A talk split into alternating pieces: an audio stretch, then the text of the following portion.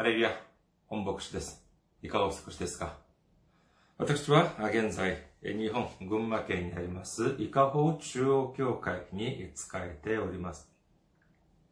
教会のホームページを申し上げます。教会のホームページは、日本語版は japan.ikahochurch.com です。japan.ikahochurch.com こちらの方にいらっしゃいますと、教会に関するご案内、そして日曜礼拝の時のメッセージもお聞きになることができます。なお、日曜礼拝の時のメッセージは、動画サイト、YouTube を通しても皆様がご視聴されることもできますし、あとは、ポッドキャストを通しても音声でお聞きになることができます。そして、教会のメールアドレスです。いかほチャーチアットマーク gmail.com です。いかほチャーチアットマーク gmail.com こちらの方にメールを送ってくださいますと、私がいつでも直接受け取ることができます。そして、選挙支援としてご奉仕してくださる方々のためにご案内いたします。まずは、群馬銀行です。えー、日本にある銀行です。群馬銀行、支店番号は190、口座番号は1992256です。群馬銀行、支店番号190、口座番号は1992256となっております。そして、韓国にいらっしゃる方々のためにご案内いたします。これは韓国にある銀行です。KB 国民銀行です。口座番号は079-21-0736-251となっております。KB 国民銀行、口座番号は079-21-0736-251です。私どもの教会はまだ財政的に自立した状態ではありません。皆様のお祈りと選挙支援によって支えられております。皆様のたくさんのお祈り、ご奉仕、ご参加、ご関心、お待ちしております。先週も選挙支援としてご奉仕してくださった方々がいらっしゃいましたえ。韓国からソン・ヒョンスさん、キム・ギュシクさん、そしてジョン・ピルソンさんが選挙支援としてご奉仕してくださいました。ありがとうございます。本当に大きな励みになります。主の驚くべき祝福と溢れんばかりの恵みが共におられますようお祈りいたします。今日の御言葉を見てみます。今日の御言葉、マルコの福音書6章1節から3節までの御言葉です。マルコの福音書6章1節から3節お読みいたします。イエスはそこを去って郷里に行かれた。弟子たちもついて行った。安息日になってイエスは街道で教え始められた。それを聞いた多くの人々は驚いていった。この人はこういうことをどこから得たのだろう？この人に与えられた知恵や、その手で行われるこのような力ある技は一体何なのだろう？この人は大工ではないかマリアの子、ヤコブ、ヨセ、ユダ、シモンの兄ではないかその妹たちもここで私たちと一緒にいるではないかこうして彼らはイエスにつまずいた。アメン。ハレルヤ。生涯する方は、アメンと告白しましょう。アメン。今日は皆様と一緒に、つゆと生まれ変わりというテーマで恵みを分かち合いたいと思います。イエス様が交渉外を始められて、そして、えまあ、旅をされましたけれども、その過程でま弟子たちを呼ばれたり、そして天国、天の御国の福音を述べ伝えたり、あるいは病に侵されている人を癒したり、えー、そしてまたは、あある時は嵐の中で波を沈めたり、というような驚くべき技をされました。今日の御言葉によりますと、今日の本文によりますと、イエス様は、えー、ご自分の郷里、まあ、ふるさとを訪れます。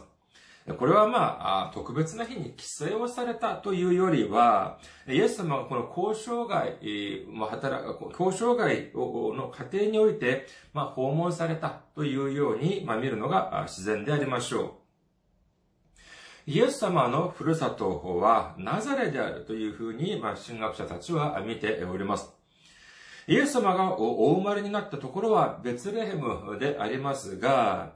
これは、ヨセフとマリアは、本来は、そのベツレヘムに住んでいたのではありません。ルカの福音書2章4節によりますと、ナザレに住んでいたというふうに書かれております。ただ、この時は住民登録をしなければならない。住民登録をせよという、まあ、命令が下ったので、これを、このためには、まあ、そうですね。今風に言えば、本籍地にわざわざ赴いて、そこで、まあ、住民登録をする必要があったというのであります。マタイの福音書一章に登場するイエス様の系図によれば、イエス様の、ま、肉親の、その、ま、その、肉の父、この世で、え、この地によって、この地の、なんか、その、この地に来られた時の、その系図によれば、その、その父のヨセフは、ダビデの子孫でありました。ですから、ダビデの子孫で、えー、その、ダビデの子孫の中、ダビデは、じゃあどうなのかというと、ヤコブの子孫の中のユダの種族に属していたのであります。じゃあまあ、せっかくですから、ルカの福音書2章を見てみましょうか。ルカの福音書2章1節から7節です。その頃、全世界の住民登録をせよという直令が皇帝アウグストゥスから出た。これはキリニウスがシリアの総督であった時の最初の住民登録であった。人々は皆、皆登録のためにそれぞれ自分の町に帰っていった。ヨセフもダビデの家に属し、その血筋であったので、ガリラヤの町ナザレからユダヤのベツレヘムというダビデの町へ登っていった。身重になっていたイーナ付けの妻マリアと共に登録するためであった。ところが彼らがそこにいる間にマリアは月が満ちて男子のウイゴを産んだ。そしてその子を布にくるんで貝羽桶に寝かせた。宿屋には彼らのいる場所がなかったからである。このベツレームという町は創世紀から登場するとても古い地域であります。ここに、ここには、まあ、ヤコブの妻である、その、ラケルも生まれ、その、埋められた、埋葬された土地でもあります。そして、えー、聖書を見てみる、ルツ記を見てみると、このルツの姑のナオミのふるさとでもありました。まあ、この飢饉によってですね、その神様が、から与えられた血を捨てて、違法の地域に行ったけれども、そこで夫も失い、そして二人の息子までも失ってしまったナオミ。もうこの家というのはもう誰が見てももう滅びた家であったはずです。だから、ですからもう、もう、これ以上はもう行くところもなく頼る人もその地にはありません。その地にはいません。ですから、二人いたその息子の妻である、まあ、嫁もですね、もうあなたたちの人生をもう息子ももう死んでしまったから、もうあなたたちの人生を送りなさいと言って、送り出そうとします。このナオミは送り出そうとするのでありますけれども、まあ、その二人の嫁の中の一人は、涙を流しながら、あまあ、出出ていきましたけれども、そのもう一人の、このルツという嫁はですね、いくら、この母、まあ、姑であるナオミが送り出そうとしても、いえ、私は、あお母様の元を決して離れません。というふうに言ってくれました。今の社会ではそれでもまあ女性の役割というのはたくさん増えつつありますけれども、当時は女性二人ができる仕事というのはありません。ですから、まあこのまま飢え死にするよりは、一度は捨てたふるさとに戻ろうではないかと言って戻ったところがベツレヘムだったのであります。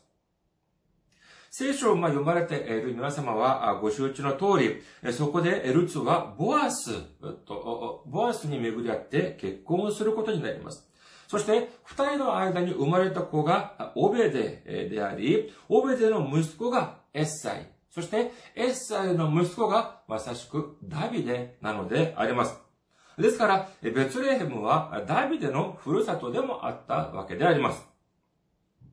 一方で、マリアの夫であるこのヨセフは、ユダ種族、それもダビデの系図に属している人でありましたのから、あまあ、おそらくその本籍地もベツレヘムであったと思われます。ですから、ヨセフは彼の言い名付けであるマリアと共にベツレヘムまで行って、赴いて、そして住民登録を済ませる必要があったのでありますけれども、それでは、この彼らの住んでいたナザレからベツレヘムまでは距離がどれくらいかというとですね、地図上によると最短距離、直線距離で150キロにもなるというような距離だったそうであります。150キロというとですね、まあ、成人男性が歩く、まあ、そのスピードというのが、まあ、時速4キロぐらいだというふうに言われますから、単純計算で、もう直線だとしてもですね、150キロだとしても、それを40キロで歩くと40時間ぐらいかかるというふうになってしまいます。40時間というともうほとんどもう2日ぐらいかかるというようにな計算でしょう。しかし、え2日間じゃあもう歩きっぱなしなのかというと、なかなかそういう風にもいきません。食事もしなければならないし、睡眠も取らなければなりません。一日にいくら、まあ一生懸命歩いたとしても、まあ10時間がせいぜいではないかというふうに思われますが、10時間歩くと、まあ 4×10 ですから40キロ歩く。で、じゃあ、150キロだというと、どれくらいかというと、だいたい4日ぐらいかかるというような、あまあ、というように、えー、まあ、見受けられます。でもじゃあそれだけかというとですね、当時のマリアは、まあ結婚する前ではありましたけれども、すでに精霊によって、精霊によって身重になった。そして身ごもった。そして今身重な状態だというのであります。臨月だったのであります。出産までそれほど残っていない状態でありましたから、本当にもう臨月ですから、大変な状況だ、状況だったと思われます。ですから、その状態でですね、その150キロもの、その旅をしなければならないというのはえ、おそらく4日よりももっとかかったのではないかというような本当に大変な、そのまあ過程であったというふうに見受けられます。ちょうど着いた時は、その時はもう本当にもう彼らだけではなく、イスラエル全体が、住民登録をしなければならないということでありましたから、移動をする人たちがたくさんいたはずです。ですから、えー、別レームに到着した時に、まあ、その宿屋が見見当たらなかったかもしれません。しかし、まあ、よりによって、その時、マリアの陣痛が始まったわけであります。ですから結局、結局マリアはヨセフのふるさとであるベツレヘムで、えー、まあ、なんとか出産をすることになりましたけれども、その子がまさしくイエス様であったのであります。当然そこは本来の彼らが住んでいるところではありませんでした。早く住民登録を終えて、そして、え生まれた子供を連れてベツレヘムからもう一度、えま、ナザレに戻ろうとしましたが、すでにえ救世主、メシアがお生まれになったという噂は広く広まることになりました。ですから、遠遠くの、その、学、博士たちがですね、そのイエス様を見るために来ました。そして、それだけでなく、それを支配していた、その、その地域を支配していたヘロデの王にまで連れて、その情報というのは、メシアが生まれたという情報が耳に入ったというのであります。さあ、ユダヤの王が生まれたというのでありますから、自分の権力が危うくなってしまいます。で、これをを恐れた王はどうしたかというと、当時2歳より下の赤子たちを全て殺してしまうというような恐ろしい命令を出してしまいました。マタイの福音書2章13節によると、このようなことが起こる前に、このような殺戮が起こる前に、天の見つかりが現れて、ヨセフに、ヨセフにどういうふうに言ったかというと、エジプトに避難をしていなさい。そしてそこで何年か留まっていて、そして王が、その殺そうとした王が死んだ後、本来に行こうとしたナザレの方に行きなさい。そういうふうに言って、結局まあ何年か、その、えー、避難、エジプトに避難をして何年か暮らした後、そしてナザレに戻ったというのであります。ですからこれをかん、まあ、簡単に整理をしてみますと、イエス様がお生まれになったところはベツレヘムでありましたけれども、そこではお生まれになっただけであって、しばらくエジプトに行かれて何年した後、そして、えー幼いその年に本来の、本来、ヨセフとマリアが住んでいたナザレに戻った。つまり、イエス様、赤子の幼いイエス様からしてみれば、初めてナザレの方に行ったということなのであります。ですから、イエス様の実質的なふるさとというのは、ナザレだというふうに言うことができますし、ですから、イエス様を指して、ナザレ、ナザレ出身のイエスという意味で、ナザレイエスというふうに言われているのも、まさしくここに原因があります。まあ私からしてみてもですね、生まれたところは、まあ韓国の京畿道というところなんですけれども、そこでは本当にあの、生まれただけでありまして、そして生まれて1年ぐらいで、まあ、ソウルに行きました。そして、ソウルで、まあ、6、7年ぐらい住んだ後、6歳の時に東京の方に来たということであります。そして東京で小学校1年生から高校卒業するまで住んでいました。特に、まあ高校、小学校2年生から、小学校2年生から高校卒業までは、えー、東京タワーの近くに住んでいましたので、まあそこがまた私のまあふるさとというふうに言えるのではないかというふうに思われます。麻布ですけれども、南麻布にそうですね、11年ぐらい住んでいました。南麻布と麻布10番に住んでいましたけれども、聞こえはいいかもしれませんけども、本当にあの、庶民はですね、あの、本当に麻布に住んでいる庶民は本当に家が狭いです。で、そんな、あの、狭い家でですね、3人も住んでいたっていうのは、今考えれば、よくそんな狭い家に3人で暮らしていけたなというふうに思われます。それで、えイエス様が住まわれていた、このナザレというのは、じゃあどういう場所かというと、まあ、神様の一人子であるイエス様のふるさとであるから、かなり素晴らしい場所なのではないかというふうに思われるかもしれませんが、まあ、先ほど申し上げましたように、このベツレームというのは、旧約聖書、それも創世記から登場する、とてもこれは由緒ある町であります。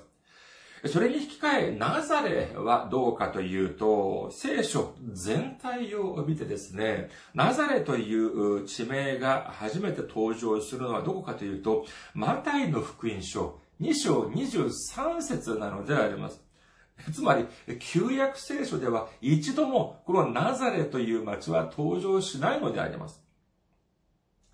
それではじゃあ、このナザレという町、まあ歴史は古くなくとも、それでもまあ結構、えー、栄えていた町なのではないかというふうに考えますけれども、なかなかそうでもなかったようであります。ヨハネの福音書1章45節から46節を見てみますと、イエスに会ったこのピリポという人が、まだイエス様を知らない、このナタナエルと話をする場面が出てきます。ヨハネの福音書1章45節から46節を見てみましょう。ピリポはナタナエルを見つけていった。私たちはモーセの立法の中に書き、預言者たちも書いてある方に会いました。ナザレの人でヨセフの子イエスです。ナタナエルは彼に言った。ナザレから何か良いものが出るだろうかピリポは言った。来てみなさい。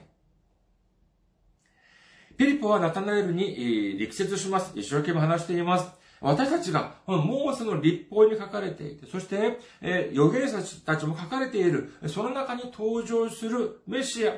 それこそ、そのその方、そのまさにその方にあった。それは誰かというと、ナザレの人で、えー、ヨセフの子、イエスだ。というふうに言ったらですね、このナタナエル曰く、ナザレから何か良いものが出るだろうかというふうに言ったのであります。これはどういう意味かというと、えナザレ出身なの？そんなところからそんな素晴らしい人が出るわけないじゃない。こういうように言っているわけなのであります。ですから、これはですね、もう本当に、あの、まあ、もう本当にみすぼらしい、本当にそのような素晴らしい人物が出るには全然もう全くふさわしくない、そのような街だというふうに言っているのであります。そこがまさしくナザレだったのであります。まあ、その、えー、背景の説明が少しまあ長くなりましたけれども、このようなことをまあ念頭に置いて、えー、今日の御言葉をもう一度見てみることにいたしましょう。マルコの福音書6章1節から3節です。イエスはそこを去って郷里に行かれた。弟子たちもついて行った。安息日になってイエスは街道で教え始められた。それを聞いた多くの人々は驚いていった。この人はこういうことをどこから得たのだろう。この人に与えられた知恵や、その手で行われるこのような力の力ある技は一体何なのだろう。この人は大工ではないか。マリアの子でヤコブ、ヨセ、ユダ、シモンの兄ではないか。その妹たちもここで私たちと、私たちと一緒にいるではないか。こうして彼らはイエスにつまずいた。安息日になって、えー、彼らは、え、まあ、その住民たちはですね、そこにある街道に集まって礼拝を捧げます。えー、当時は、まあ、今は、その教会があると、その教会の牧師先生がメッセージをお伝えになるというのが、まあ、一般的でありますけれども、当時はですね、その街道の街道長という人物がいました。で、これは街道を管理する人であります。そしてメッセージはというと、まあ、ラその本人が、その街道長が伝えたというよりは、そのラビという、まあ、先生がいてですね、その人を指名して、その人が、まあ、メッセージを伝えるというふうになっていました。で、えー、ちょうどその、ふるさとに戻られたイエス様が安息日に、まあ、メッセージを伝えるということになったのであります。皆さん、考えてみてください。教会の牧師先生がメッセージを伝えても、それを聞いて、本当に恵まれたり、本当に感動したりするものでありますけれども、イエス様が直接メッセージをお伝えになったのであります。それこそもう本当に喜びと感謝が溢れる瞬間ではなかったでしょうか。しかし、えー、そういうふうに思われますけれども、しかし今日の本文を見てみるとですね、なかなかそのような風ではなかったように見受けられます。人々の反応はどうだったでしょうか？感動したでしょうか？喜びあふれ、神様に感謝と賛美を捧げたでしょうか？今日の本文の中でマルコの福音書6章2節の中盤から3節まで見てみることにいたしましょう。マルコの福音書6章2節の中盤から3節。それを聞いた多くの人々は驚いていった。この人はこういうことをどこから得たのだろうこのよう、この人に与えられた知恵や、その手で行われるこのような力ある技は一体何なのだろうこの人は大工ではないか。マリアの子でヤコブ、ヨセ、ユダ、シモンの兄ではないか。その妹たちもここで私たちと一緒にいるではないか。こうして彼らはイエスにつまずいた。このようなイエス様が伝えられるその御言葉を聞いて、感謝を捧げればいいものを、この人たちは他のところに関心がありました。それは何なのかというと、エルカの福音書3章23節によりますと、イエス様が交渉外を始められた時は、えー、大体、えー、まあ、年齢が30歳頃だったというふうに書かれていますから、えー、当時、その街道の中にはですね、その、イエス様よりも、まあ、その、肉的に見るとですね、えー、その、この地において、えー、その、まあ、イエス様より、30歳より、年配の方もたくさんいたのではないかというふうに思われます。ああ、本当にメッセージを聞いて感動した。そして、ここには、その手でなされたその行いというのもありますから、その、これを見た人々はどういうふうに思ったかというと、本当に感動したというふうに、まあ、そして本当に、えー、素晴らしい、驚いた。まあ、そこまではいいかもしれませんが、それだけでなくですね、彼らはどういうふうに思ったのかというと、いやいや、ちょっと待てよと。あの子って、ね、あの、あの、マリアの息子の大工だった子じゃない？それで、あの人の、ああのうちについて私もよく知ってるよ。で、ほら、あの弟もみんないるじゃない。弟は誰だっけ？ヤコブ、ヨセ、ユダ、シモンの一番の上のお兄さんじゃない。それに妹たちも、いや、うちらと一緒に今住んでるじゃない。この町に住んでるじゃない。いや、どこであんなに聖書を一生懸命勉強したんだろうかね。いや、でももう結構、まあ一丁目じゃない。ちょっとおかしいよね。なんていうふうにですね、ふざけたような、ふざけたというのは語弊がありますかも、ありかもしれませんけども、まあ真面目に、本当にその御言葉を受けずに、他のところに、え関心があったのであります。このようになってしまうとですね、いくらイエス様が驚くべきメッセージを伝えたとしても、もうすでに彼らの中には壁を作ってしまいました。彼らの心の中には壁を作ってしまいました。このようになってしまうとですね、イエス様の御言葉はもう何も入ってくることはできません。イエス様の御言葉を聞いて、イエス様を受け入れたい、受け入れていたのならば、もっと驚くべき神様の道からを体験したかもしれないのに、罪を許されて、そして救いを得られたかもしれないのに、彼らはそれらをすべて拒んでしまったのであります。この部分のメッセージ、どうでしょうか？ああ、そうなのか。という、もうそれで終わりでしょうか？私はこの部分を読んでいてですね、少し違和感を覚えました。その理由は何かというとですね、例えば、一つの地域で、そして生まれて、そして、まあ、生まれたなければ、生まれて、えなくとも、幼い頃から、まあ、住んでいて、そして、その町がそれほど大きくない町であったのであれば、お互いの家について、まあ、詳しいというのは、まあ、今も昔も同じでありましょう。今日の本文を見てみますと、やはり、イエス様の兄弟の名前までみんな知っていました。まあ、少し、まあ、えっ、ー、と、説明を、まあ、補足説明をするとですね、もう、カトリックの方では、マリアを神聖視するためにですね、マリアを永遠なる童貞女、永遠なる処女というふうに、えー、考えていて、そして、ここに出てくる兄弟の名前を、本当の、血の繋がった本当の兄弟ではなく、まあ、えっ、ー、と、まあ、いとこだとか、そういうふうに考える嫌いもあるような気がします。そして、それだけではなく、マリアは神様の、ま妻であるとか、そしてマリアにお祈りを捧げると、私たちのお祈りを助けてくれるとか、ましてや、マリアが後々にはイエス様のように天に登られたとか、そういうような主張をしたりもします。しかし、それは、それこそ聖書に登場しない全くの小説のようなフィクションだというふうに言えます。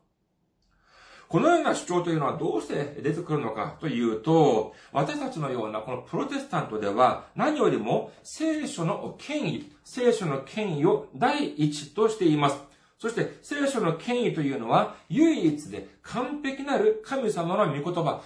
全くの矛盾のない、全くの誤りのない完成された神様の御言葉だというふうに受け入れております。いくら有名な牧師先生や、いくら有名な進学校の教授が来られてメッセージを伝えるとしても、そのメッセージの内容が私たちの持っているこの聖書に合っていれば、それは受け入れますが、いくら有名な人、いくら勉強をたくさんした人が、そのメッセージ、そして、本当に素晴らしい口調でですね、えー、その論調でメッセージを伝えたとしても、その内容が聖書に書かれているものと違うのであれば、それは私たちは受け入れることができません。受け入れてはいけません。聖書こそが私たちにおいて絶対的なる信仰の基準であるということを信じる皆様であることをお祈りいたします。しかし、カトリックでは、この聖書と、そして、教会の権威、えー、まあ、いわば、あわかりやすく言えば、その神父や、まあ、えー、法王、今は教王と言っていますけれども、その権威と聖書の権威を同等というふうに扱っているのであります。ですから、いくら聖書に書かれていない内容であっても、権威のある、ま、神父さんや、その教王、法王が言った言葉であれば、その内容が聖書と同じような権威を持つというふうになってしまうのであります。で、このようなことによってですね、誤った、その知識、誤った聖書の内容というのが、まあ、広まっていくというきっかけにもなっているのであります。まあもちろん、だからといって、じゃあ、ま、じゃあマリアという女性が、じゃあ悪い人だったのかと言って、いや、そんなはずはないと思います。イエス様がこの地に来られる過程として、マリアを通して来られました。ですから、まあ、信仰とか、そして、その、人間性とか、そういうものを見てみるとですね、マリアは素晴らしい女性だったというふうに思われます。そして、イエス様をイエス様を出産するときはですね、まだイエス様、ヨセフと結婚する前でありましたから、イエス様を、あありましたけれども、イエス様を出産された後、出産した後、ヨセフとは結婚して、そして二人の間に子供が生まれたとしても、これは何ら悪いことではありません。むしろ自然なことだと言えるでしょう。これこそ、まあ、それこそ素晴らしい妻であり、良き妻、良き母、理想的な女性であったというふうに想像されますが、それ以上でも、それ以下でもなかったのであります。ちなみにですね、このイエス様の肉の、肉のまその弟の名前を見てみますと、えー、ヤコブ、ヨセ、ユダ、シモンという風な名前が出てきていますけれども、神学者たちはですね、このヤコブをですね、この聖書の新約聖書のヤコブ書の著者であり、ヤコブの手紙の著者であり、そして、このユダをですね、ユダの手紙の著者であるという風に神学者たちは見ております。ですから、彼らもですね、もちろん、肉親って、肉的には自分の兄であるイエス様でありますけれども、信仰的には、その、キリストを、イエス様をキリスト、メシアとして信じたというのを見せてくださ、表している部分だと言えるでしょう。それでは、このナザレの人々、えは、まあ、彼らはですね、このように、まあ、お互いの意について、えこれほど詳しく知っていたんですけれども、それでは、当然彼らは、まあ、幼い頃からイエス様を見てきていたはずです。皆さん、イエス様がどういう人物ですか？神様の一人子です。それではですね、イエス様が交渉会を始められる前には、ただ、じゃあ、普通の一般の人たちと全く違う点はなく同じだったでしょうか？まさしくそういうふうに考える人がいるからこそ、ある人はこういうふうに主張します。イエス様は本来私と、私たちと同じ人間として生まれたが、後になって神様が自分の息子にしたという、自分の息子と認めた、自分の息子と指名したというふうに主張する人もいます。しかしそれは本当でしょうか？聖書によるとイエス様に対する予言がどれほどたくさんあるか知れません。創世記3章15節私は敵意をお前と女の間に、お前の子孫と女の子孫の間に置く。彼はお前の頭を打ち、お前は彼のかかとを打つ。イザヤ書7章14節それゆえ主は自らあなた方に一つの印を与えられる。見よ、処女が身ごもっている。そして男の子を産み、その名をインマヌエルと呼ぶ。マリアはヨセフと同居を始める前からすでに身ごもっていました。そしてこれは、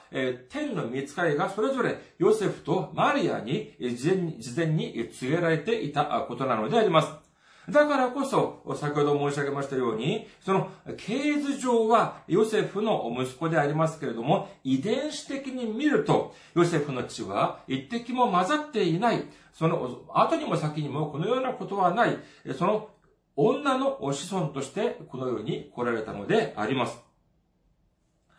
ミカ、ミカ書、5章2節ベツレヘム、エフラテよ。あなたはユダの種族の中であまりにも小さい。だが、あなたから私のためにイスラエルを治める者が出る。その出現は昔から、永遠の昔から定まっている。聖書には、メシア派がベツレヘムで生まれるというふうに予言されていました。そしてその予言通りに、イエス様はベツレヘムでお生まれになりました。この事実を知った星の動きによって知った、その博士たちはですね、東方からイエス様を賛美しに来られました。そして、ヨセフとマリアが、その幼いイエス様と共に立法のその守りに従ってですね、えー、宮に上がった上がった時、登った時に、そこでシモンという人と出会います。ルカの福音書2章25節から32節を見てみましょう。ルカの福音書20、ルカの福音書2章25節から32節その時、エルサレムにシメオンという人がいた。この人は正しい経験な人で、イスラエルが慰められるのを待ち望んでいた。また、精霊が彼の上におられた。そして主のキリストを見るまでは決して主を見ることはないと精霊によって告げられていた。シメオンが御霊に導かれて宮に入ると、立法の慣習を守るために、両親が幼子イエスを連れて入ってきた。シメオンは幼子を腕に抱き、神を褒めたたえていった。主よ、今こそあなたはお言葉通り、しもべを安らかに去らせてくださいます。私の目があなたの見つかい見救いを見たからです。あなたが万民の前に備えられた救いよ。違法人を照らす啓示の光、見た目のイスラエルの栄光を。このシメオンという人は、おそらくまあ、ご高齢の方だったというふうに見受けられます。もう自分はもう休みたい。えそういうふうに思っていたんですけれども、え精霊がですね、あなたは、えそのメシアを見るまでは死ぬことはできない、というふうに、ま言われたのであります。ですから、本当にもう毎日毎日メッシアを見るというのを心待ちにしていましたけれども、精霊の導きによって宮に行ったら、そこで幼いイエス様を見て、そしてそれをその時、イエス様を腕に抱えて、神を褒めたたえた。もうこれで私を休ませてくださいますね。というふうに、えー、このシメオンは言っているのであります。そして、エルカの福音書2章後半を見てみますとですね、12歳になったイエス様が立法学者たちと話をしますけれども、この立法学者たちがイエス様の聖書のこの知識によって本当に驚いたというふうに書かれております。これ以外もですね、交渉外を始められる前のずっと前からすでにイエス様は神様の一人子としてこの地に来られたという証というのはもうたくさんあるわけであります。だったらですよ、イエス様が安息日に街道でメッセージをお伝えになるときに、その御言葉がとても感動した。本当にその知恵に驚かされた。というのであれば、幼い頃からずっとイエス様を見ていた人々の反応はどうでなかったら、どうでなければならないでしょうかいやー、すごいなそうだよ。私はもう昔から私と、私は知っていたんだ。もう昔から彼は聡明であった。もう本当に頭がいい子であった。というふうに、えー、ならな、な、なった方が自然ではないでしょうか。まあ、小さい町だったらですね、その町でですね、まあ、ちょっと勉強ができるとか、ちょっとスポーツができると言ったらもうすぐ噂は広まってしまいます。今のプロ野球選手やプロサッカーの選手とか J リーグの選手とか見ていますとですね、急にそのスポーツを、まあ、上手になったのではありません。昔から幼い頃からもその、まあ、住んでいた地域ではもう有名だったはずであります。ですから、幼い時に今のプロ選手の、幼い頃から見ていた人はですね、そうだよ、もう本当に子供の頃から、あの人は、あの子は本当にスポーツが上手であった。野球上手であった。サッカーが上手であった。だから、ゆくゆくは、プロ選手になって素晴らしい活躍をすると、私は知っていました。なんていうふうに、え言うはずであります。しかし、イエス様の場合はどうだったのか？というと、このような驚くべきメッセージを聞いた後、意外だというような反応を見せます。そして最後には、イエス様を受け入れるということを拒んだというふうなことなのであります。その理由は何かというと、まあもちろんまあ当時のナザレの人をまあ批判することはできます、できるかもしれませんが、そこに私たち、その、私はそこにまあポイントがあるというふうには思われません。逆にですね、私は批判というよりは、当時のナザレ、ある人がまあその当時のナザレの人を批判するとするのであれば、私はそれはちょっと違う。逆に私は、私はそのナザレの人に、まあ、その同情するというような、あ心境であります。どうしてかというとですね、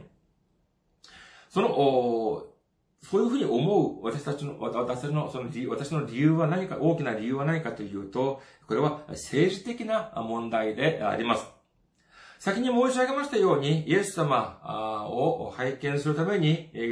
来た、その東方の学者たちはですね、そのメシアの生まれたという知らせを、その当時のそのヘロデ王に知らせます。で、この王は、その漠然とした情報だけをもとに、当時ベテレ、ベツレヘムに住む幼子をすべて殺してしまうほど、権力に、権力にはもう貪欲でありました。そしてそのような権力に対する執着というのは、えー、その王だけでなく、当時の権力者たちは全て持っていたというふうに言えます。ですから、その周りに少しでも自分の権力を脅かす勢力があるということを知ると、すぐさまそれを、まあ、その、排除してしまうために、えー、排除してしまう、というようなことを行ってきたはずであります。皆さん、イスラエルの最初の王のサウルはどうしてダビデを殺そうとしたんでしょうか？サムエル記に、第一サムエル記20章31節エッサイの子がこの地上に生きている限り、お前も、お前の王位も確立されないのだ。今、人を使わして、あれを私のところに連れてこい。あれは死に値する。サウルは自分の王位を脅かすものがダビデであるということを知りました。ですから、自分が死ぬまでダビデを追い続けたのであります。このような時代でありますから、変にですね、幼い時から、ああ、イエス様について、あ、メシアだ、キリストだ、神様の一人子である、ユダヤの王であるというような噂が広まったと考えてみてください。イエス様のみならず、その家族ともども一時も平穏な生活を送ることはできなかったはずであります。だからこそ、むしろ、イエス様は神様が定められたその時が訪れるまで自分を表さず、本当に平凡な姿で、それこそ長い間一緒に暮らしていたふるさとの人々たちも、ナザレの人々たちも、全然その、まあ、それに気づくことなく、えー、暮らしていた。というような結論に至るのであります。じゃあ、これで終わりか。というとですね、私は本当は、この御言葉を読みながら、他の方で少し恵みをたくさんいただきました。何かというとですね、今、イエス様は神様の独り言としてこの地に来られて、そしてその定められたその時が訪れるまで自分を表さ、ご自分を表さずに静かに、え暮らしていて、そして、えバプテスマのヨハネによってバプテスマを受けた後、初めて自分、ご自分を表し、そして、え堂々と神様の仕事、神様の働きを成し遂げていかれました。しかし、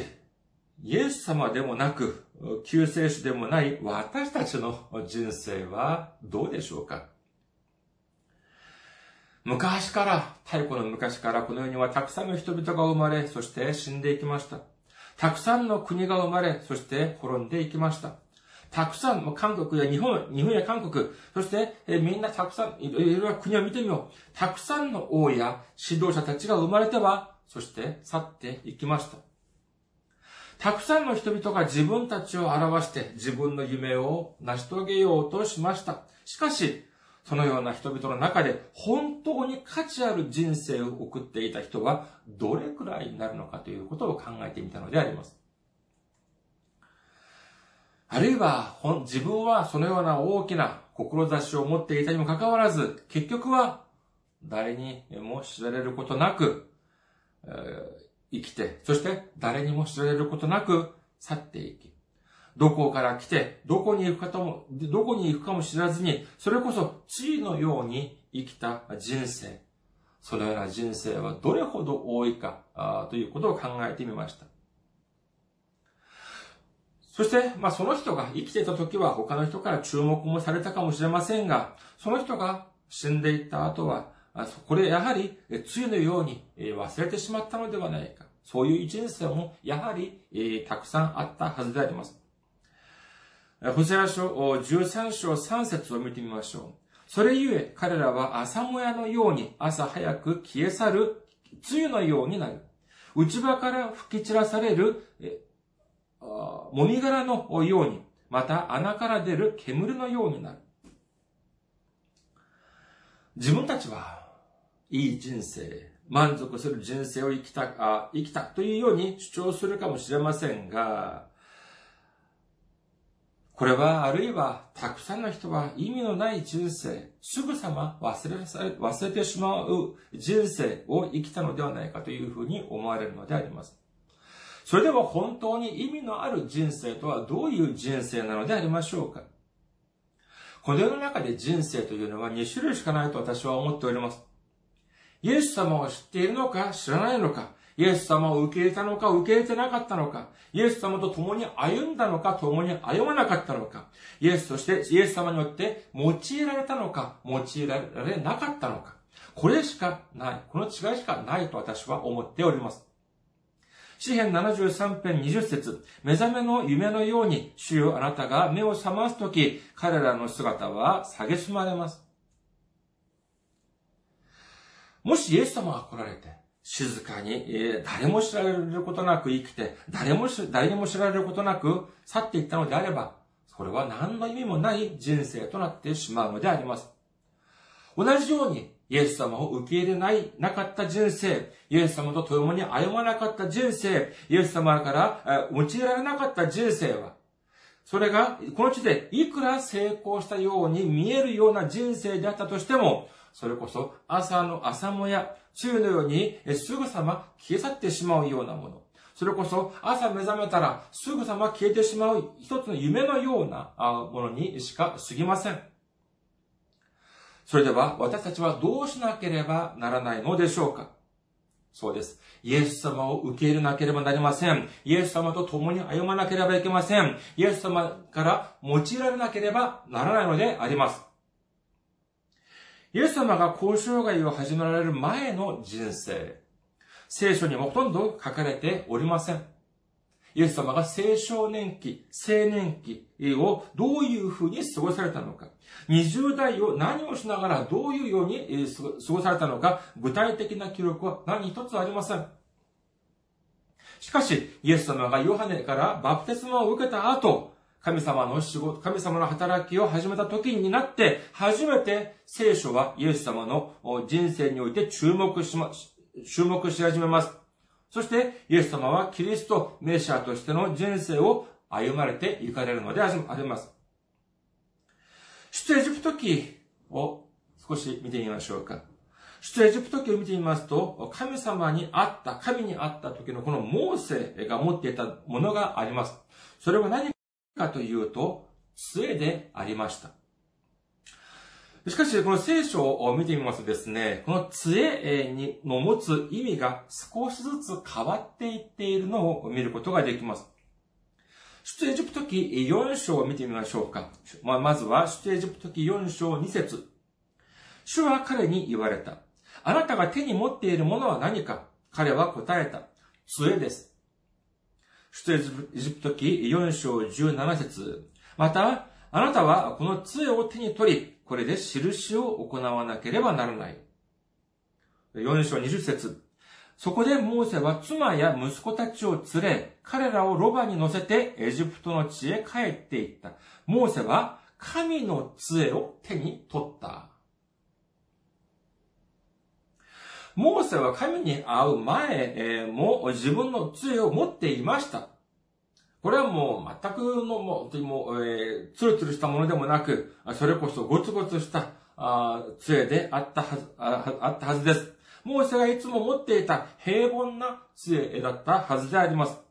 しかし、神から用いられ始めた、あその杖はどうなったのかというと、その時から聖書は注目し始めます。依然としてゴツゴツした、依然とした平凡な、依然として平凡な杖に見える、この杖は、これからは、その、単なる、モーセの杖ではなく、神の杖となったということを信じる皆様であることをお祈りいたします。